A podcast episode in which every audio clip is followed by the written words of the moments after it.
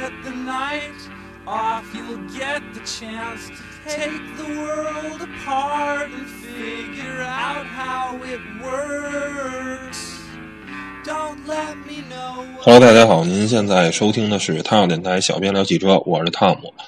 啊，这期节目的音质可能又不是特别好，为什么呢？因为我又是拿手机录的。呃，之前也都大家都说过，呃，只要我参加试驾活动，啊，尤其是是我试驾的车，我觉得值得分享给大家，或者是我有兴趣跟大家多讲讲的，啊，我都会在试驾完的第一时间呢回到酒店，然后把这辆车的试驾的感受，还有我对这辆车的一些理解，啊，马上录成音频。因为这是第一时间的，然后呢，啊，最真实的也是最快的这么一个感受。那我们今天的主角呢，就是全新的奥迪 A4 Allroad。呃，熟悉我的人都知道，我是一个啊旅行车的这么一个粉丝，然后对旅行车特别特别的喜欢。那这个奥迪 A4 Allroad 呢，严格意义上讲呢，它不是旅行车，呃，它是叫旅行车跟 SUV 车型的一种。啊，结合一种变种车型，嗯，不过呢，它总体来说呢，呃，还是一个大差不差吧，还是一个旅行车的样子，啊，不过它加高了底盘，然后呢，啊，换上了这种防擦条，是吧？嗯，在了这个轮毂边上加了这种防擦条，然后让它看起来有一点野性吧，啊，然后这个，嗯，像这种啊旅行车这种跨界吧，叫越野版的这种车型，其实很多吧。嗯，不过是奥迪开创的啊，最早他用的这个 Allroad 的这个名字，然后后来呢，大众呢也有那个呃 All Truck 啊，高尔夫的，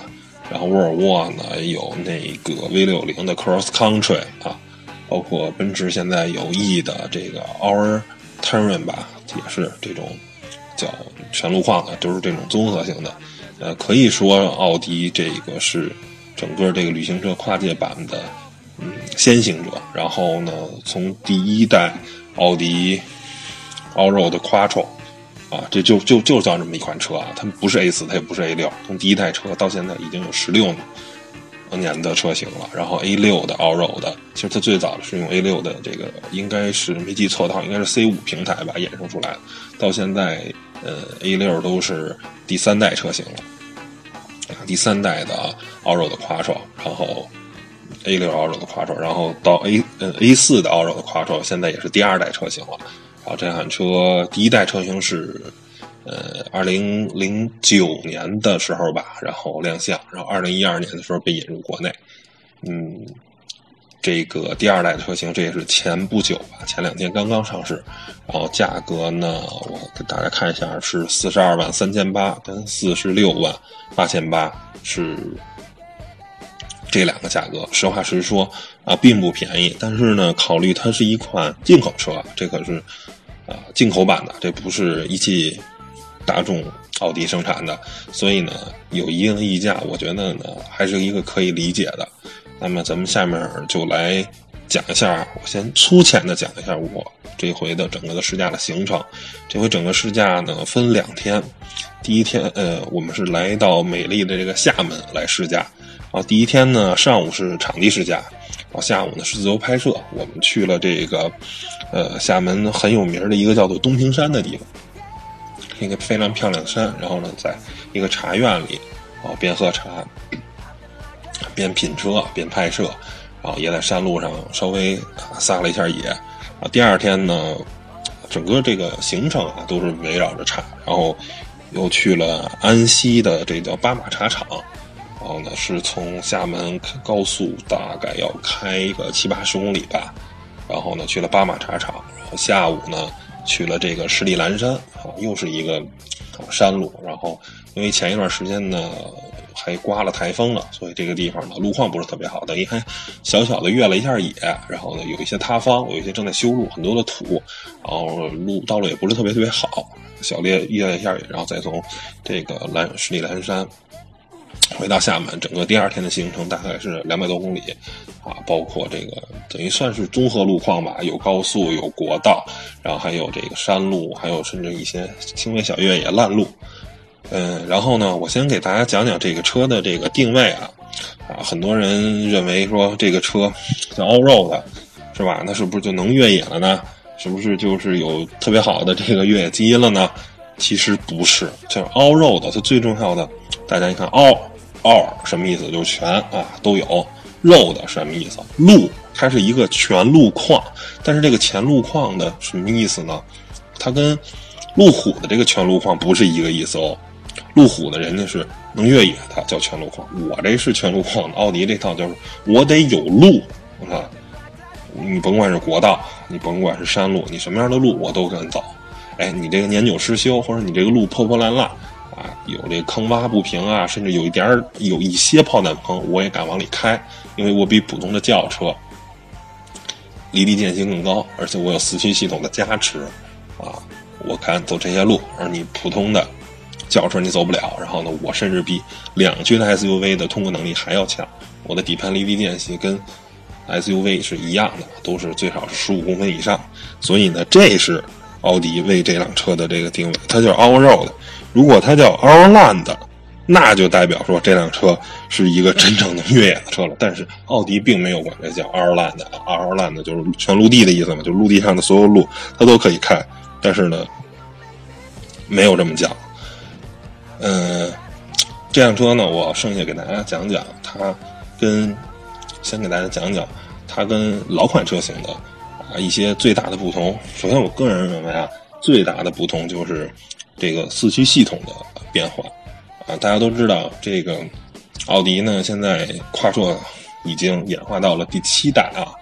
然后呢，从第四代开始，没记错的话，从第四代、第五代、第六代连续三代都用了托森的中央差速器。然后到了第七代的时候呢，换成了冠状齿轮的啊，这个分配扭矩更大。而且奥迪呢，从来也不是一个生产越野车的这么一个玩家，它并不需要托森这么可靠的机械结构。我需要一个对动力能更主动分配、扭矩更那个分配比例更大的，所以他选择光转齿轮啊。但是呢，这个 A 四啊，包括现在国产的 A 四 L，包括现在这个 A 四 Allroad 搭载的叫做 Quattro Ultra，这个 Ultra 呢本身是激进的意思啊。但是其实这个四驱系统一点都不激进，为什么说呢？这个四驱系统简单的说呢，其实是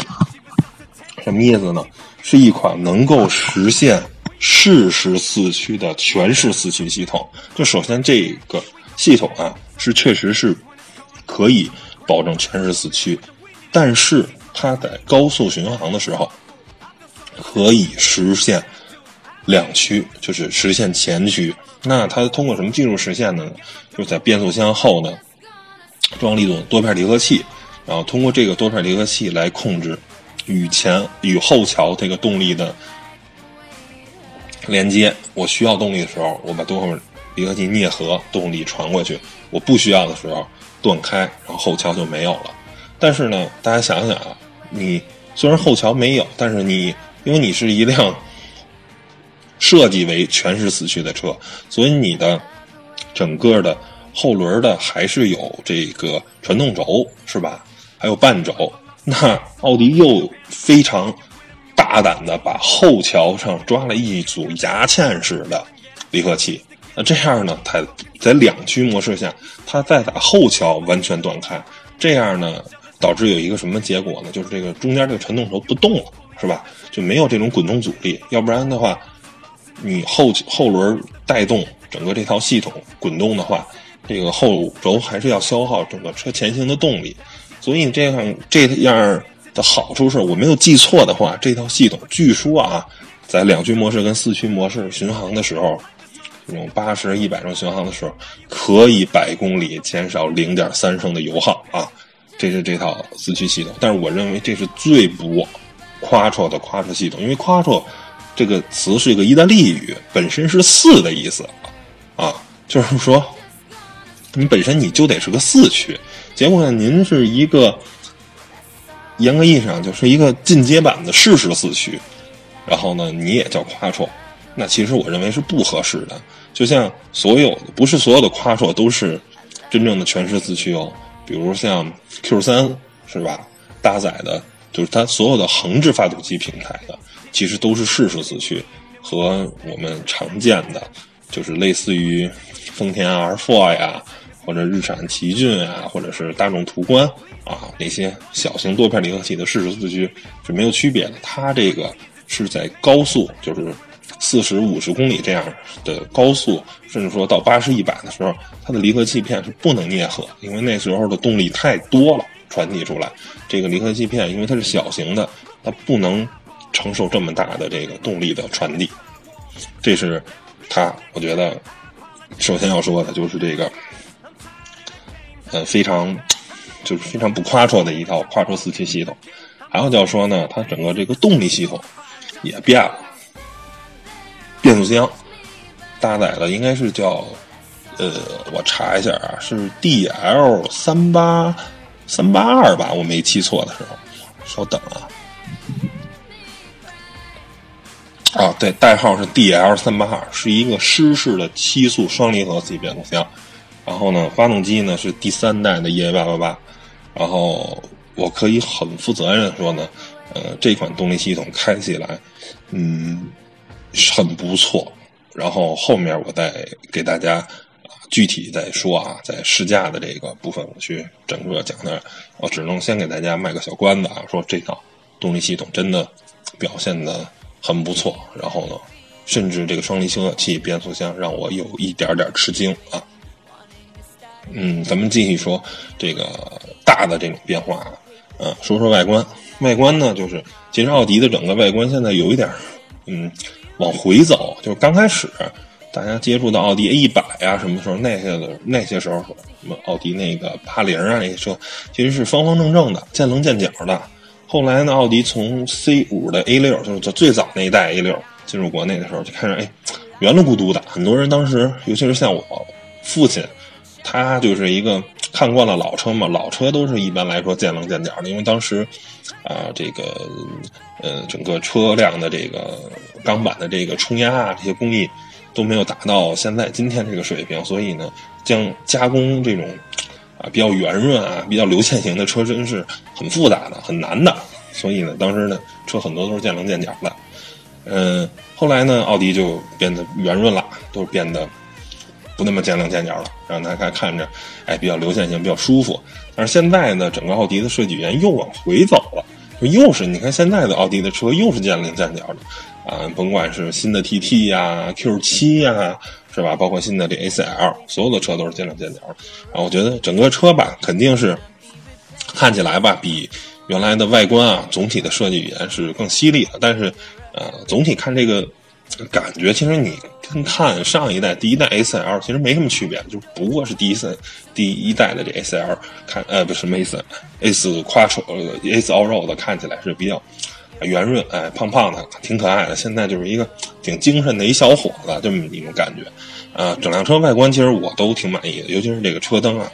确实玩出了新高度。这 LED 的这个车灯非常非常的漂亮。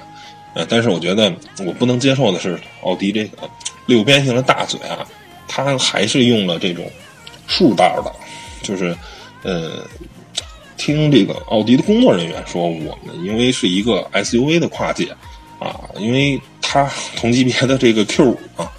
就是它对标的车型，其实在自家的对标车型 Q 五用的就是竖道的，所以我也用竖道。但我觉得，呃，竖道上配配上这个车，我觉得不如横道好看。因为其实你看看奥迪现在新的 Q 家族的大哥 Q 七，它其实用的是横道的，没有用竖道。所以我个人觉得啊，整个外观我都挺满意的。但是有一点，如果您能把这个车，哎，换成横道的我就更满意了。然后，呃，再说上几个说车内挺好玩的这个小地方。首先，这个门把手啊，是一个呃向上抬起的，因为这个车呢相对来说比较低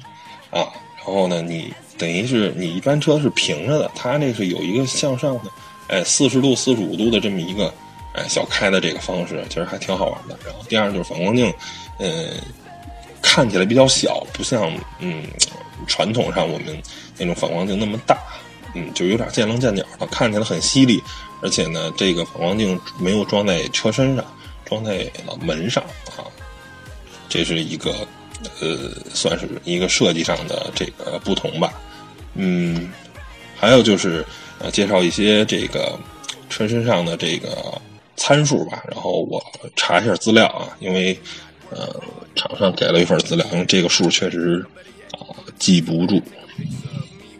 啊，他说跟奥 A 四的普通的 Avant 相比呢，它的车身的底盘高度增加了二十三毫米，然后同时增加了轮径，是离地间隙增加了三十四毫米，然后并且呢搭配了这个阻尼可控制的悬架。但是呢，实话实说，我调了很多模式，我仍然没觉得说这个东西有什么区别。然后因为嗯成本的原因嘛，这辆车毕竟只卖四十多万。它没有换装可以升降的这种空气悬架，因为空气悬架我了解到的是，呃，一根呢要一万多，所以呢，这个虽然嗯，官方采购肯定价钱会便宜一点吧，但是呢，肯定还是一笔很大的这个费用，所以，嗯，奥迪呢还是没有选择，就是用了这个普通的悬架。如果换上了啊空气悬架的话，啊，高度肯定是可调的。然后呢？剩下我来说说内饰吧，啊，外观的东西大家自己看照片啊，见仁见智就好了。啊，内饰呢，嗯，新的 Q 七啊，呃，A 四，包括其实新的 TT 啊，都是总体来说啊，都是这套设计语言，然后就是很科技感啊，什么所谓的这个啊环抱式啊，我觉得这个都是反正各种公关上的术语吧，怎么呃怎么说都行。但是我觉得呢。首先给我的感觉，嗯，很很奥迪，然后呢，嗯，肯定不如奔驰的新 E 啊、新 S 啊，就能给你提供特别好的这种逼格啊、这种质感，在我觉得奥迪的这套设计上是没有的。但是比起宝马那套呢，就是万年不变那个扎内饰，我觉得要强很多。而且这个内饰吧，包括很多细节啊。啊，软性材料啊，搪塑工艺都做的很，呃，很精致。然后呢，就是很很有电子的这种感觉啊。然后，呃，嗯，首先，呃，不是，呃，两块屏幕都是很大、很清楚，而且反应速度很快。啊，中间的这个液晶液晶屏啊，你自己因为之前接触过，呃，新 TT 的时候就是，但是 TT 的那个活动吧，是个赛道试驾。我没有时间去研究这个屏幕，这次呢，因为就是比较长的时间，然后啊，驾驶啊，包括拍摄的时候，也有功夫去研究它的整个这套仪表盘，然后尤其是把整个地图都放大的时候，然后你这时候呢，时速表跟转速表是一个很两个很小的圆，然后剩下整个底下全部都是被一个地图覆盖，哎，所以你那种感觉，呃，真是特别好，就豁然开朗，像一个特别大的一 iPad 放在你面前。你所有的信息都可以啊在这里显示，然后整个这套系统的速度很很呃很运转速度很快。然后呢，呃，厦门呢这个城市呢这几天虽然有时候是多云吧，但是晴天，总体还是晴天。在这种连续的这种太阳暴晒这种强光下，它的能见度还是可可视的，还是非常非常好的。就是啊，有一些自主品牌的这一些。啊，大屏啊，七寸、八寸、九寸、十寸上那种大屏，屏幕尺寸很大，但是其实，在高亮强度下的时候，其实亮度不够，而且反它的那个面板吧，好像也不太好，就是反光很强烈，就是你会完全看不清楚字儿。但是在 A 四 Allroad 上，这两个问题都没有出现，然后整个这套系统呢都是呃很很这个什么的，然后呃座椅呢。我我个人我这个身高因为不是特别标准，呃，坐在这个 A 四 Allroad 上，呃，确实头部空间几乎就是嗯很差了，就是会蹭到头顶，或者说是稍微变换个姿态吧，整个身体稍微往下再出溜出溜啊，还凑合能勉强不碰到。然后嗯，我觉得空间因为后排呢没。它毕竟没有加长轴距嘛，是标准版的，所以后排空间我就是勉强能坐。然后呢，呃，整个这个 MI 系统呢，嗯，功能非常非常多。然后这辆车呢，有什么导航啊、电话呀，包括车辆救援呀，什么苹果的那个呃 CarPlay 啊，整个这套系统功能非常强大，非常多。但是呢，导致一个后果呢，就是它不是触摸的，然后呢，你还是得用 MI 的那几个组合键，大家知道吧？边上那什么 Navy 啊、Telephone 啊。还有什么这个 Media Radio 啊，是来回上下播的，然后中间有个大圆盘可以转，可以左右上下推移什么的，就是交互起来吧，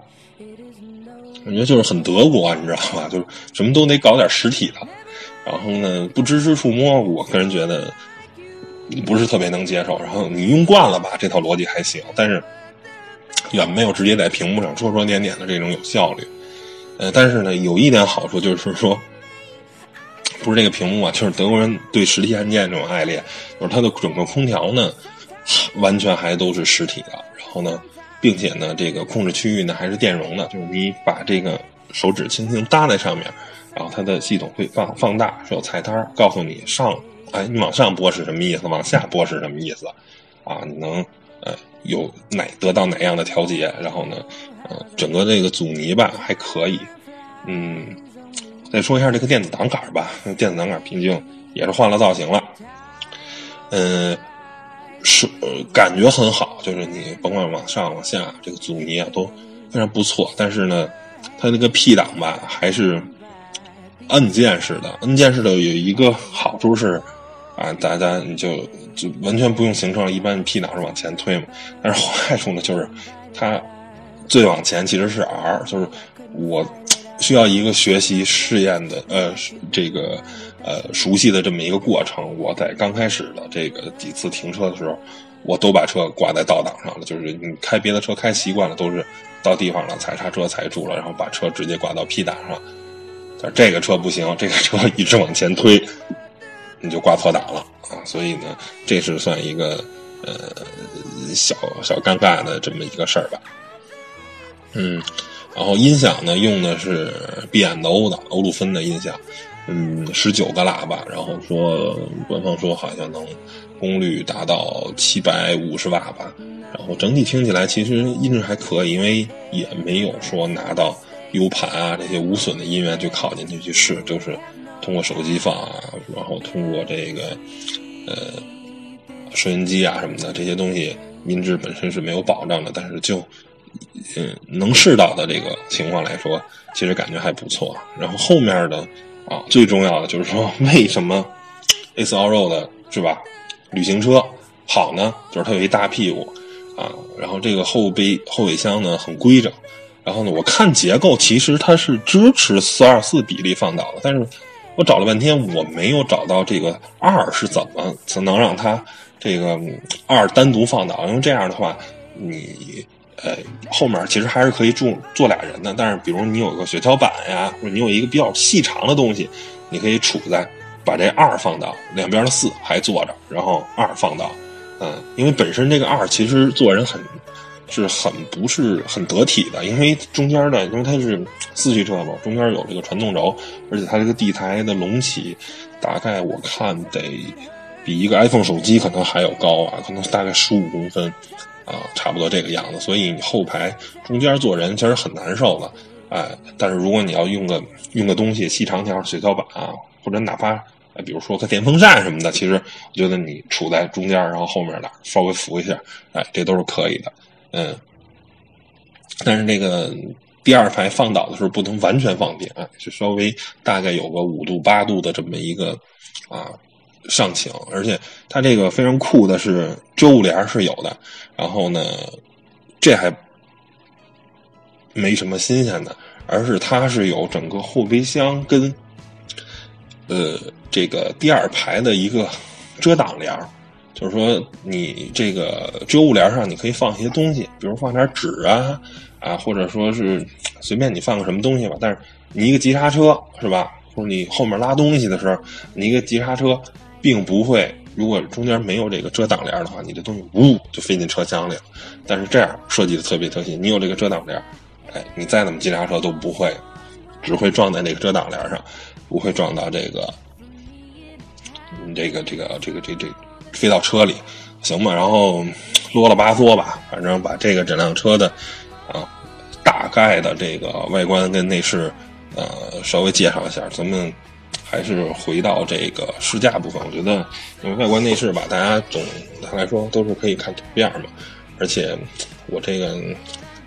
呃，不如图文啊。其实聊天的时候，这种方式不如图文给大家介绍的详细。然后大家其实看汽车之家或者易车啊什么它网站啊，会非常 事无巨细的把每个车的所有所有功能，呃。都非常详细的给列给大家，然后我讲讲这关于内饰的呃驾驶部分的这个表现，然后先从这个第一天这个啊场地试驾，然后场地试驾呢分两种，呃分分两块一个是这个啊越野场地，越野场地呢包括了滑轮组，然后呢啊起伏路，然后一个翘还有一个跷跷板，就是一个特别高的坡那个。上了坡的时候，这跷跷板可以自动的一压放下，让你在一个下坡。然后呢，最后呢还有一个这个侧坡。嗯，这个滑轮组呢，奥迪特别鸡贼，它这滑轮组啊，首先这滑轮设计的比较短，就是每组滑轮组都不长，像人家长的我可能设计一个一米的都是滑轮组，这个车能完全的哎让它处于这个车轮打滑。它这个首先就滑轮组就，哎，我记得好像是呃，我看这个图啊，是后面是五组。就五个滑轮滚轴，前面呢好像是六个，然后呢这也不要紧，关键是它这滑轮组摆的特别开，其实完就是没法让这辆车完全的打滑，其实稍微借点劲就过去了。但是后面呢还是测到了这个电子强化，所以说说测这个四驱啊打滑什么的是一很扯的事儿，它等于在器材上就做了弊了。然后之后呢是连续的这个起伏路。呃，大概是有个七八公分吧，这么高的，就各种的小的这个人工做的障碍。然后车整个呢行驶过程中没有异响啊，说明这个装备还是可以的。然后没有什么嘎吱嘎吱的这种怪象。第二个呢，就是也没有托底的这种情况产生啊，就是说，呃，相比普通的旅行版、普通的 A 四的轿车肯定要强。说大家面对这些比较烂的路啊，不用担心磕底。然后呢，在这个跷跷板的时候呢，就出了事儿了。往上爬，这肯定，他只要敢让你爬，就肯定没问题，肯定上得去。但是，因为我平时开越野车开惯了，我是按越野车的这个习惯的这个油门去踏的，然后整个去控制它。但是呢，发现它这个车有一个最大什么问题？它用的是双离合器的变速箱，双离合器变速箱最大的跟这个普通的。啊，AT 变速箱就是取消了液力变矩器，它是啊两组离合器面上通过这个波叉来换挡啊。然后呢，它有这个液力变阻器最大好处，其实是其实有一个扭力的这种放大的功能。所以呢，你这个油门稍微大概踩三分之一吧，或者四分之一的时候，这个车其实是往上爬的。而这辆车呢，你得踩到一半啊。但是呢，还有一个问题呢，就是这辆车的1.88的动力呢，其实是很强大的。当你油门给大的时候呢，其实这辆车非常往上窜。但是你在跷跷板上速度快的话，肯定又有下去了危险。所以我应该是整个媒体老师里吧，开这个开的最不溜的。我大概是顿了两三回吧，才把这车开到合适的位置。就是开 SUV 吧，或者嗯，因为之前开 CVT 变速箱的或者 AT 变速箱的，我去爬这些架子都很轻松的。但是这个。双离合变速箱的这个这个这个用用双离合器的变速箱的爬这个架子，我我还是头一次，因为还没有开翼虎爬过这个架子，呃，很巧。但是呢，也侧面反映说，有液力变矩器的 AT 变速箱，就是在这个低速蠕行啊，或者是在这个油门对整个这个动力的这个响应，呃，对整个车身这个往前的那种控制，其实还是比双离合器变速箱要好的。然后下来的时候呢，它有教练上使用这个陡坡缓降，然后呢，我觉得速度有点快，这个陡坡缓降，呃，是不能调的，就是单速的，嗯，然后这嗯最后一个项目是侧坡，侧坡呢这个东西就是一个架子写在那儿，没什么难度，然后只要他敢让你往里开，他肯定能过去，而且他加了一个辅坡，嗯，但是呢就。在往上开的时候，它，呃，如果你往上爬的比较高的话，会形成，呃，左前轮的打滑，然后，嗯，也侧面的反映看这辆车的四驱系统啊，到底介入怎么样，然后基本上吧，大概是两三秒钟吧，就是说车爬上去了，一看哟，单轮悬空了，因为它默认是前驱嘛，啊，四驱基本能不介入就不介入，然后就开始在那儿空转个两三秒钟吧，然后电子系统开始介入，然后车一下就过去了，呃，比我看到的最好的电子响应还是差。啊，比如像 X 五啊，或者说是像发现四上的这个电子响还是要差不少的。那样那些车的话，大概都是半秒到一秒吧，就是而且是排花轮组啊，迅速介入。嗯，这辆车没有，大概两三秒。不过电子响它的力度还是可以的，并没有说在这单轮然后一直在这干过不去的情况，最后还是过去了，啊，通过了这个测试。嗯，第二项在场地内的测试呢，就是这个啊赛道，嗯，摆了一个比较呃小的一个赛道，然后啊包括有加速啊、制动啊，还有转弯的这个呃这种试驾环节。呃，车辆呢，其实嗯方向盘的这种啊指向啊这种手感，就是浓浓的。奥迪范儿就是奥迪的，就像就像你在玩一个电子的方向盘一样，呃，但是呢，这并不要紧。虽然没什么回馈，然后呢，你驾驶也没什么乐趣可言，哎，但是呢，这些弯你都是可以过去的，因为奥迪有非常强大的电子系统，还有四驱的这种加持，然后 ESP 都在工作，所以只要你的方向盘一直指向翻新，啊，你去顶着油的话，这个车肯定是可以出来的。但是这个场地吧。是是在一个岛，一个音乐岛上，然后呢，它的铺的是那种岩灰地啊，不是那种柏油地，所以那个呃抓地力并不是特别好，而且它这个 A 四 Allroad 呢，配备的呢又是这种啊叫米其林的皓月吧，皓锐，忘了，反正就是那种偏静音的那个什么 S 呃什么四 ST，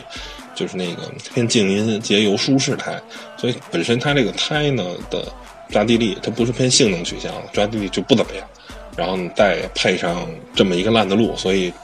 在这个场地中间这个赛道画圆圈的时候呢，呃，不能算是漂移吧，就是你画一个圆圈，然后你就全程都在想它，一直滋滋滋滋滋，一直在那想它啊。嗯，所以呢，怎么说呢？就是这辆车是有一定的运动基因的啊，但是你别指望它像一辆真正的运动车，因为这不是 A 四的取向，更不是啊 Allroad 的这个车型的取向。嗯，最后就是在山上的这个试驾，嗯嗯嗯，在山上的试驾确实，因为开惯了 SUV 吧，嗯，再开回轿车，就感觉很好。呃，讲到油门跟发动，呃，讲到发动机跟变速箱了。首先就是这个发动机真的很给力，官方好像宣称是百公里加速六点一秒吧。这个对于二点零 T 的一个机器，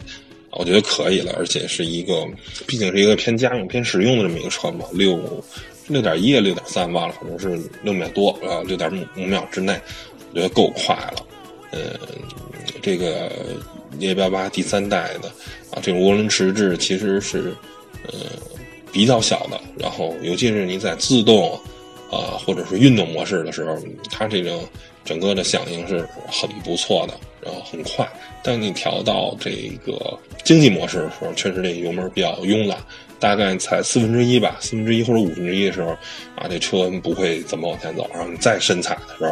啊，它这个才会发动机的这个动力才会被唤醒。呃，但这辆车，我觉得放到自动模式就开着已经很舒服了。然后，嗯，在山路上这个指向性呢，反正能过啊。你说非得说是去跟那些以运动性见长的车去拼路感什么的，我觉得这是扯。因为首先，呃，它再怎么着，它也是一个加高底盘的车。但是呢，哎，靠着四驱系统啊，靠着这些东西，哎，你都能过。而且，啊，就是尤其是你只要进了弯儿，然后开始。出弯了，你就顶着油吧，然后这车就妥妥的，肯定能出来啊。呃，说说高速的时候这个体验吧，然后，嗯，这个变速箱呢很聪明，然后呢，发动机还搭配了一个叫做滑行模式，就是当你车速到六超过六十还是超过七十的时候，你只要一松油，这发动机直接回到怠速状态。你甭管原来是一千五、一千三的空速上，直接回到八百，然后就一直怠速。当你什么时候低到这个最低限速的时候，然后呢，它再重新启动。然后为为什么说这个变速箱好呢？就是说，嗯，我之前开的所有的双离合器变速箱低速蠕行都很差。你很最简单说吧，你抬刹车不踩油门。这车不走，甚至有些 AT 变速箱都这德行，就是你很难受。尤其是你在跟着那个北京堵车嘛，大家都知道，或者其他的城市也堵车，包括我们在厦门试试驾这趟也堵车。你跟着前车，你就是踩刹车，踩刹车，哎，往前蹭点儿再踩刹车。然后结果你这车吧，油门刹车，油门刹车。如果你抬刹车，这车不往前走的话。你就油门刹车，油门刹车，老回老老来回换，然后有时候你再一着急，油门踩大了，然后再就咣重剁一脚刹车，就是整个你这个行驶的品质感就全没有了。所以我觉得评价一个车变速箱啊，尤其是双离合变变速箱，你在静止的时候你踩刹车，它往前走，这就非常非常好了。为什么呢？因为双离合变速箱用的是这个离合器片。这个是远没有液力变阻器可以吸收这个，因为你车从零到往前走这块冲击是很大的，而且，所以它有时候呢，为了怕这冲击大对离合器片造成伤害过热，大众 DSG 啊什么的这些啊这些东西就出来了，所以它不敢让它啮合的很快。自由侠就是，它怕冲击大，然后就让它啮合很慢，所以这车抬刹车它不走，甚至说三十八号在测评的时候。在在这个这个这个爬坡的时候，你你抬刹车抬溜车，就是因为啮合的太慢，等于你车可能有个一两秒钟的时候是整个是发动机的动力是没有传达到变速箱，再传达到车轮上，等于车那时候是断了动力。然后你又抬开了刹车，车又没有一个保持静止的这么一个力，所以车就往回往后溜。然后这个确实没有这个问题，我觉得很好。但是说这种结合速度这么快。会不会造成潜在的这个啊过热什么这些东西不好说啊？这个东西你得是吧？经过一两年的时间，然后大家类似车主，然后普遍反映啊，怎么才能知道？反正就是从试驾的这个目前的感受很好。第二个就是整个的系统的顿挫很小，就是你不仔细体会，你就以为你自己在开一个 AT 变速箱的车，是吧？没有完全没有双离合器这个低速的时候，你要是仔细仔细，特别。去体会，它还是尤其一档跳二档速度慢的时候，还是会有那么顿挫一下，但是比之前的很多双离合器大，就是变速箱强太多了。而且，首先大家都说双离合器变速箱不好啊，不如 AT 什么的啊，这是在相对在这个媒体圈吧是一种公认，因为确实双离合变变速箱有一些先天性的问题。但是你不能否认的是。大众是造双离合器变速箱最牛的厂家，其他的跟大众比，因为大众造了双离合变速箱，现在算算也十多年了，有十年了的历史差不多了。所以呢，它也许这个东西呢，可能确实在很多方面不如 AT 变速箱，但是我造的时间最长，我比你们都闹得明白啊。所以呢，我觉得这套变速箱呢，嗯。我如果一百分的话，我整个能打九十分，嗯，差不多八十分、九十分这样是绝对没有问题的。然后在高速巡航的时候，一百公里的时候，它的转速是一千五百转。然后我们开了一段高速吧，然后这一辆新车啊，只有四百多公里的这么一个啊四四百公里的这么一个啊总的行驶里程，然后呢，等于是没过磨合期。然后我们车载电脑表显是八点七升吧，八点九升我忘了，反正不到九升这种油耗，我觉得还能接受。因为对于这么一个大的车，包括因为我们在高速上开的，其实也不不温柔啊，反复的各种模式试啊，啊，包括跟车队超车什么的，开的其实并不温柔。我觉得啊，正常的如果家里自己用的话，油耗可能还要再降个一升到两升。如果是在呃，八升左右的话，高速巡航，我觉得我可以接受。而且这个动力是，这可是二点零 T 的高功率啊，呃，好像是一百八十千瓦吧。其实底子还是很好的。有很好的这个动力储备，然后你再能配一个在高速上八升多啊或者七升多的油耗啊，我觉得还还可以。嗯嗯，最后说说我对这个整个奥迪 a 四 l 的这么一个评价吧。然后，奥迪对 all road 的车型叫做源于旅行，高于旅行。我觉得这个高呢是双关语。首先高呢是因为它更全能嘛，它除了有旅行车的这些所有的优点，然后呢它有所有 all road 的都是四驱。所有 all road 的都加高底盘，所有 all road 的啊都能做轻度的越野，所以呢，我的定位更高，而且车也更贵。另一个高呢，叫高于呢，就是我真的加高了，我是一个底盘离地间隙更大的这么一个车啊。我觉得对于现今的中国来说啊，旅行车是很很小众的，然后。嗯，在欧洲呢是一个比较大众呃这么一个车，因为它确实是很实用的。但是在中国呢，反正种种种原因吧，因为大家都喜欢 SUV 嘛，看着虎实，看着大，然后对旅行车这个大屁股桑塔纳时代啊，沙漠之舟什么的乱七八糟的这些车，大家对旅行车没有太好的印象。然后旅行车到现在也没火起来啊，成为这个少数文艺青年的吧啊这种装逼利器，然后并不是。啊，很大众化的车，但是我觉得挺好。如果大路都是旅行车啊，我可能也不会喜欢旅行车了。啊，就是比较葛啊，就是小众的东西我还是比较喜欢。然后如果烂大街的车，我觉得也没什么意思了。嗯，奥迪对这个 A4 all road 的，或者说是对 all road 的车型定义说，这些人呢应该是一个啊成功人士啊，不能说多成功吧，最起码是个白领青年。啊，可能年收入是三十万、五十万，大概这样的。反正，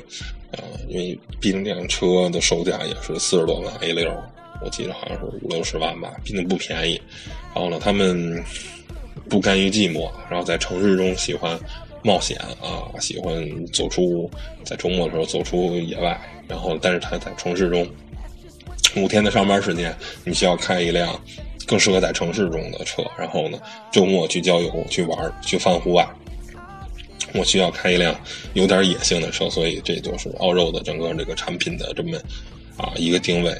然后我觉得奥肉的车型对于奥迪来说，在中国来说吧，对于推广旅行车文化还是很重要的一步棋啊。然后阿万的车型现在真正的阿万的只有 RS 六阿万的，剩下的。A 四 A 六都只有 all road 的，嗯嗯。如果说到跟 Q 五的选择的话，啊，现款的 Q 五啊，我肯定推荐 A 四 all road 的，因为它是 LMB EVO 平台出来的，它的它更新。然后 Q 五是上一代的平台，然后新的 Q 五大概是二零一八年可以上市，然后甭管整个的内饰啊，还有动力系统。Q 五全都是上一代的东西，呃，设计语言也都是上一代的，我觉得没有什么值得推荐的。然后 Q 五唯一强的就是它中差用的是托森，更可靠。然后呢，嗯，觉得因为 Q 五本身的离地间隙其实并不高，觉得跟 A 四 L 的基本两辆车平分秋色吧，谁也不比谁强多少。Q 五也不是一个真正能越野的车。然后后备箱的话，Q 五更高。嗯，因为 A 四 L 的新款的比老款的其实啊车身整个是降低了，然后呢车身高度降低了，但是底盘离地间隙又更高了。那其实后果是什么呢？是把整个车厢啊车厢给压扁了，它没有那么高了，所以它整个这后备箱啊其实并不是特别高，但是纵向空间还不错，还比较深。所以如果您要是搬一些比较。长时间要搬一些比较高的东西啊，放着可能它这个旅行箱并不是想象中的那么那么实用啊。可能 Q 五还是相对来说比较高一些，但是呃，因为受限于车身的这种样子嘛，外观的这种 Q 五的这个后备箱是比较短的啊，比较短比较高。然后呢，A 四 L 呢是比较呃比比比比较矮比较长。然后如果让我选择的话，那我会。毫无悬念的，我选择在现阶段啊，嗯，等新 Q 五上了啊，不好说。那现阶段，我会毫无疑问的选择 S R O 的为什么呢？就是有心不买旧嘛，是吧？你的新平台，你新的发动机，新的变速箱，一切全都是新的。而且目前从试驾的这个感受来说，我觉得还不错啊。整个这辆车很很得体，我觉得就是没有愧对 R O 的这么一个啊品牌的这么一个车型。哦，对了。要说这车有什么不好的呢？因为这辆车吧，我们开的是两款嘛，然后我们开的是这个低配的。啊，这辆车呢，嗯，不知道高配有没有，反正我这车是没有胎压监测。没有胎压监测呢，我又就是也没有表，所以没法测这个车的胎压到底是多少。嗯，这辆车吧，觉得就是底盘悬架，嗯，太硬了，因为。呃，过这种城市的这种细碎啊、路缝啊什么这些东西很舒服。然后呢，你能感受到啊，确实压过了，嗯，压过了什么东西。但是呢，没有恼人的传递传递上来。但是，但是，当你面对这个比较高的减速带，或者说是，嗯，我们在那个那个山上跑跑的那段那个蓝山实地蓝山跑的那个烂路。有了大坑的时候，啊，那个那一下，那个那个传递到座椅，传递到身上那下冲击，啊，让你胃很不舒服。然后我怀疑是可能气儿打多了，因为对于我觉得对于 A 四这么一个车的话，它悬架没有没没可能啊，就就算是进口车型，没可能这么硬。然后呢，为什么说对于对于你如果是一个性能啊，比如说是 A 四二万的，我觉得你硬点就硬点了。没关系。而越野车来说，悬架相对来说要软一点啊。这个软呢是有含义的软，不是傻软，不是就那么软。就是说，为什么要软呢？就是说，当你嗯甭管是 SUV 还是 Allroad，你肯定要走一些烂路，是吧？你不能在完全的铺装路面，那这个冲击力的作用是相互的，就是力一定要泄，因为你悬架相对软一点，悬架整个。来吸收这个震动，不然的话，这个震动会谁吸收呢？轮胎会吸收，对吧？你又不是 AT 胎，你又不是 MT 胎，你轮胎又不够强大，又不够坚固。如果轮胎还不吸收，那谁吸收？那就是车身吸收。那你长此以往的话，那个车身肯定要出问题的，是吧？变形啊、异响，这是难免。所以你应该悬架要软，但是不能傻软，你直接就钢机。过个坡，直接悬架干到底了，那也不行。所以呢，一般情况下是把减震套筒调的软一点，哎，它充分的吸收你的震动，但是弹簧要硬啊，弹簧我得支撑住这个减震套筒，不让它直接干到底，哎，所以呢，这是一个比较好的条件。但这个呢，就是傻硬，我个人感觉就是咚咚咚的啊，面对这个连续的冲击，嗯，然后个人觉得，嗯，实在是不太舒服。嗯，关于这个 A 四 Road，我嗯想说的可能就啊这么多了吧。然后之后呢也会写试驾文章，大家有兴趣的话也可以去看。然后稍微说两句啊，厦门这个城市吧，在厦门现在待的是第三天，嗯，现在是十二月份，然后给这个整个城市是就现在是热的很温润啊，它既嗯。呃，既没有那种燥热，说特别让你待着很烦的那种啊，但是也不是这种特别特别那种湿热，说让你看桑拿天闷的一身汗，也可能跟现在的嗯季度呃这个这个时间有关系。我觉得就是十二月份吧，来厦门真的很舒服啊，就是早晚还是稍微有些凉，呃，稍微有一些凉。然后我穿着这个抓绒衣在外头待着啊。还可以，然后呢，到中午的时候有有些热，然后你穿一个单衣，穿一个长袖的单衣就可以了。然后呢，早晚的话，外头穿一个冲锋衣或者穿个小抓绒，啊，非常非常的舒服。然后，包括你在海边还能看见，离就嗯住的酒店就在大海边上嘛，啊，对面就是鼓浪屿，啊，然后很逗的是，就是在那个环海高速上就写着那个什么一一国两制统一中国什么的，因为金门和马祖。两个岛就在，啊，这个对面，呃，好像不到也就十海里吧，十公里，大概是这个样子吧。嗯，很仓促吧，在厦门，然后，嗯，确实也是因为有些事儿吧，没办法在这个城市多多留两天，不然的话，这个城市我觉得真是值得，哦，说再来一趟，然后再在这个城市稍微落脚两天，然后去感受一下这个城市，因为我我不知道。应该几月份来厦门是旅游旺季啊？但是我觉得就这个天来不凉不热的，然后呢，嗯，在这儿去感受一下这个，就是完全是北方现在很很寒冷很寒冷的时候，在呃去去什么候候鸟嘛是吧？冬天来来南方过冬，我们北方人来来南方暖和暖和，我觉得挺好的。行吧，这个唠叨的时间不短了，我这期节目。可能得我看一下时间，四五十分钟，差不多三四十分钟吧。然后关于 A 四 R 的这个，呃，小编聊汽车就唠到这儿吧。然后谢谢大家收听，以后有这种新车的试驾，我肯定还会跟大家第一时间录音。然后，嗯，看看以后能不能开视频直播吧。但是因为我们这个视频直播有一个什么问题呢？就是看的人粉丝太少。是吧？就是单门做一个视频项的东西，可能不是特别好。因为视频有一个好的是，一是能互动，二是呢，我视频的话，我一件事儿一件事儿说吧，啊，相对来说有一个什么好处，就是说我中间断个十秒八秒的吧，你也不觉得出突兀。但是这个音频吧，我就我那我得话赶话，我一直想着我下一句得说什么，就有时候容易说乱，然后有时候容易着急，因为你这个。呃，音频假如有五秒钟、十秒钟没声儿，肯定不合适。但是视频呢，好像就因为毕竟以画面优先嘛，声音是第二重要的，就是画声音会占到第二重要性